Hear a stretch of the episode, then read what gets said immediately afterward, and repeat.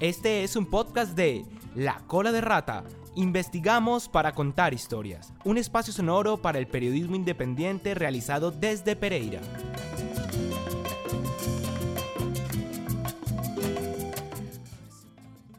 El pasado y presente de la historia de Pereira tienen matices de servicio y cooperación. Desde su fundación en 1863, la ciudad se ha caracterizado por su organización y sentido de pertenencia. La denominada ciudad prodigio era para la época una de las comunidades con mayor crecimiento económico del país. Las gestas cívicas y los convites caracterizaron por un largo tiempo el trabajo de los pereiranos, que unidos lograron construir un aeropuerto y un complejo deportivo.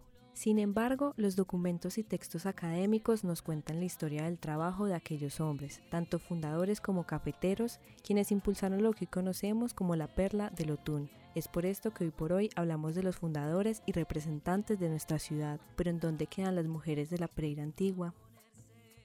La historia de las mujeres en Pereira, por el contrario, se suma al olvido. Nombres como Guadalupe Zapata, Josefa Niño de Ormaza, Rita Arango Álvarez del Pino, Lucy Tejada, Estela Brandt o Lorencita Villegas suenan tan ajenos. Asimismo, el paso del tiempo y los cambios tanto económicos como sociales han creado en la ciudad una serie de imaginarios que continúan afectando la percepción de la mujer pereirana. Bienvenidos al podcast Pereira es mujer y a la historia se le olvidó.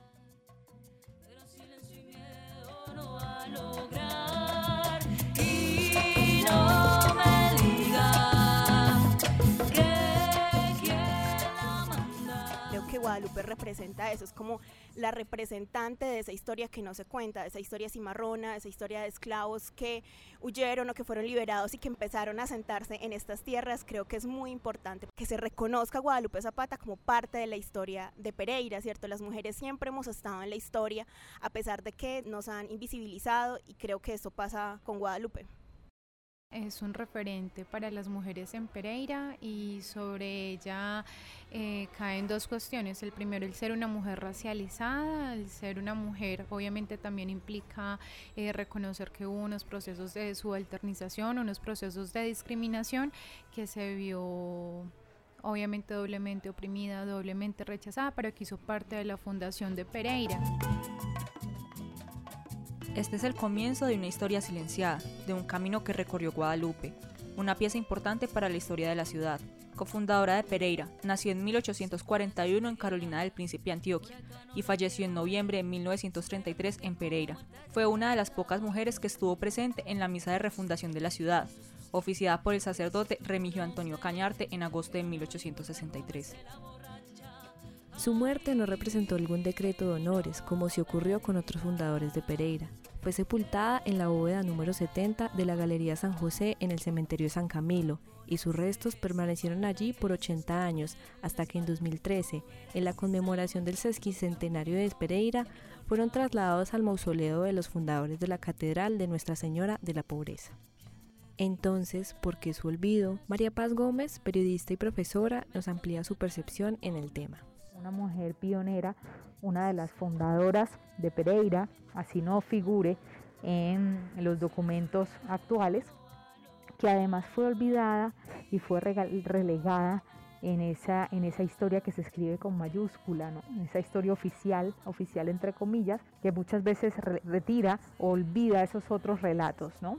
como es el caso de este relato de una mujer que también fue fundadora. Pues ¿por qué? Porque había un doble carácter allí de, periferia, ¿no? Era, era una mujer afrodescendiente que fue esclava, pues y además era mujer, que para comienzos de ese siglo XIX, recordemos que el universo de Guadalupe Zapata gira alrededor de eh, las, primeras décadas de 1800, el estigma contra la mujer pues era preponderante, ¿no? Guadalupe además fue una mujer muy longeva, murió a los 103 años y tuvo que esperar más de 150 años en ser reconocida. ¿Es acaso Pereira una mujer? La puta, la santa, la querendona, trasnochadora y morena. Como se ha representado en diversos dichos y frases populares, Pereira ha cargado con la cruz de ser la ciudad querendona, trasnochadora y morena.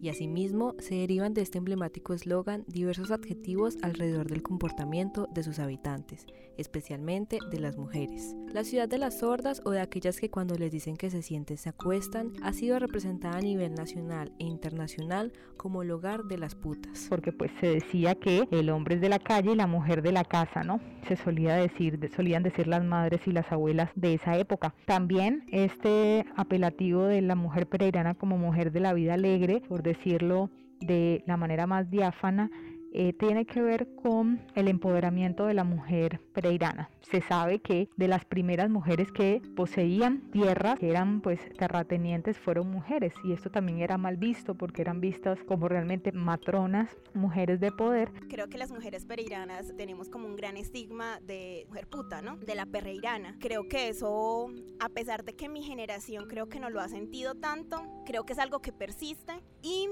creo que también tiene que ver mucho con la fundación de lo que ha sido Pereira. Pereira sí tiene, o sea, ambientalmente es un cruce de caminos, sí, eso no se puede negar y creo que es muy importante analizarlo desde ese sentido.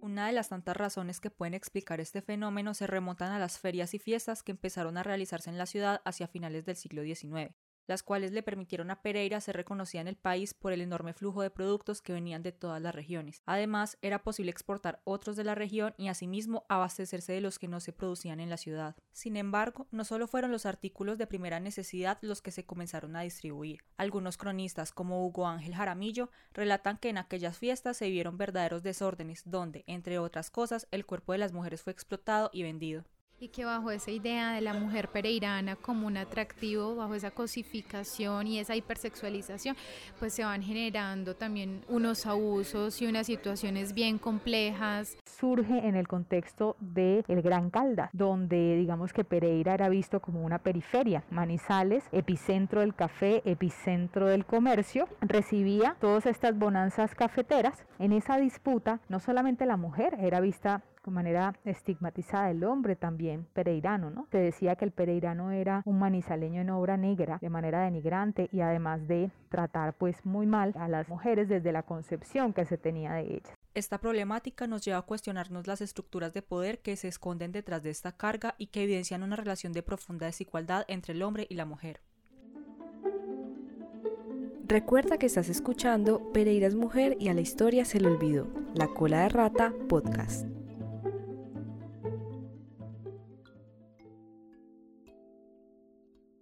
Las mujeres pereiranas enfrentan además el estigma de ser putas, lo cual, según Camila Guzmán, magíster en estudios culturales, representa toda una carga mental que impacta la subjetividad, corporalidad y espacialidad de las mujeres. Asimismo, en el cuestionamiento constante de cómo actuar, cómo verse, dónde y con quién salir. Es innegable que no todas sufren de igual manera este estigma, sin embargo, esta imagen pareciera ser el filtro para ser leídas y luego cuestionadas en su lucha creo que las mujeres sí han representado en ese sentido mujeres mucho más liberales que otras mujeres de la región. Las mujeres periranas empezaron a trabajar mucho más rápidos, la importancia de las chapoleras en todo el proceso del café, no solamente pues como en la recolección, sino también empezaron, muchas huelgas cafeteras empezaron por mujeres, ¿cierto?, de, de la región.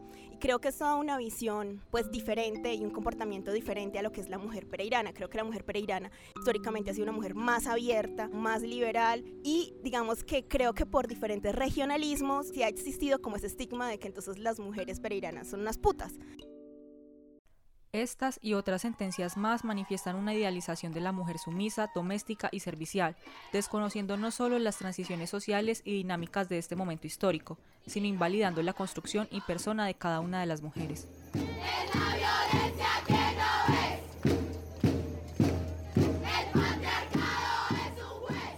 Decía Stella Brand, fundadora de la primera organización social de mujeres en Pereira, que sin las mujeres la democracia no va y efectivamente han sido las mujeres de esta ciudad quienes han creado los espacios de lucha y han contribuido para que hoy más mujeres se integren en la militancia, así como en la concientización de nuestra sociedad. Y pese a los prejuicios que en ocasiones recaen sobre ellas, las mujeres y jóvenes de esta ciudad quienes coordinan y lideran estos espacios siguen generando rutas y estrategias como la Casa de la Mujer y la Familia Estela Brandt, la Escuela Feminista Guadalupe Zapata o el Encuentro de Mujeres de Risaralda para velar y defender los derechos de la mujer pereirana. Ángela Arias, integrante del Encuentro de Mujeres de Risaralda, comparte su percepción del 8 de marzo. El 8 de marzo es una fecha fundamental para las mujeres y para las feministas. Creo que es un momento o es una fecha concreta donde las mujeres como que damos gracias a todas esas ancestras que dieron la vida por los derechos que hoy tenemos. Pero también es como el momento de recordar que a pesar de todo, nos faltan un montón de cosas, lastimosamente, ¿cierto? Supone que legalmente somos iguales, ¿cierto? Que de hecho tenemos legislaciones que nos favorecen, pero que en lo concreto todavía se presentan desigualdades, discriminación, violencias y que eso es importante recalcarlo.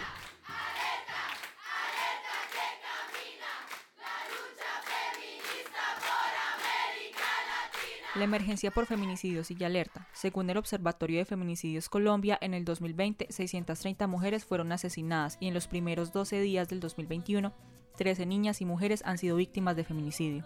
De acuerdo con el observatorio de la campaña No es hora de callar, cinco de ellas fueron asesinadas por su pareja sentimental y una por su expareja. Tres murieron a manos de un familiar y en cuatro casos, uno de los cuales es el de Mayra Alejandra, no se ha identificado al agresor. Además, según cifras del Observatorio de Feminicidios de la Red Feminista Antimilitarista, hay 50 feminicidios en verificación. Repetimos nombres y fechas, recordamos leyes y procesos judiciales, pero ¿quién se acuerda de las mujeres que ya no están y perecieron a causa de la violencia de género? La historia de las mujeres en general se ha contado de la misma forma.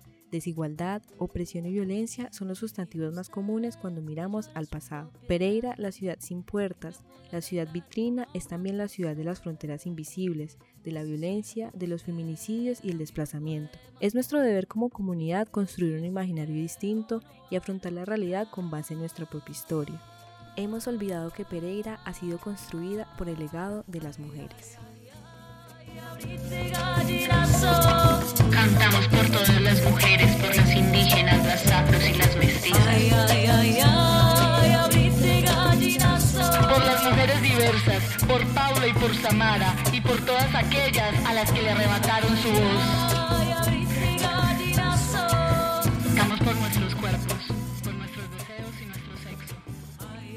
Realizado por Margarita Rojas y Vanessa Valencia. Muchas gracias a Camila Guzmán, Ángela Arias y María Paz Gómez. Gracias a las Baracunátanas por su canción Abrite Gallinazo.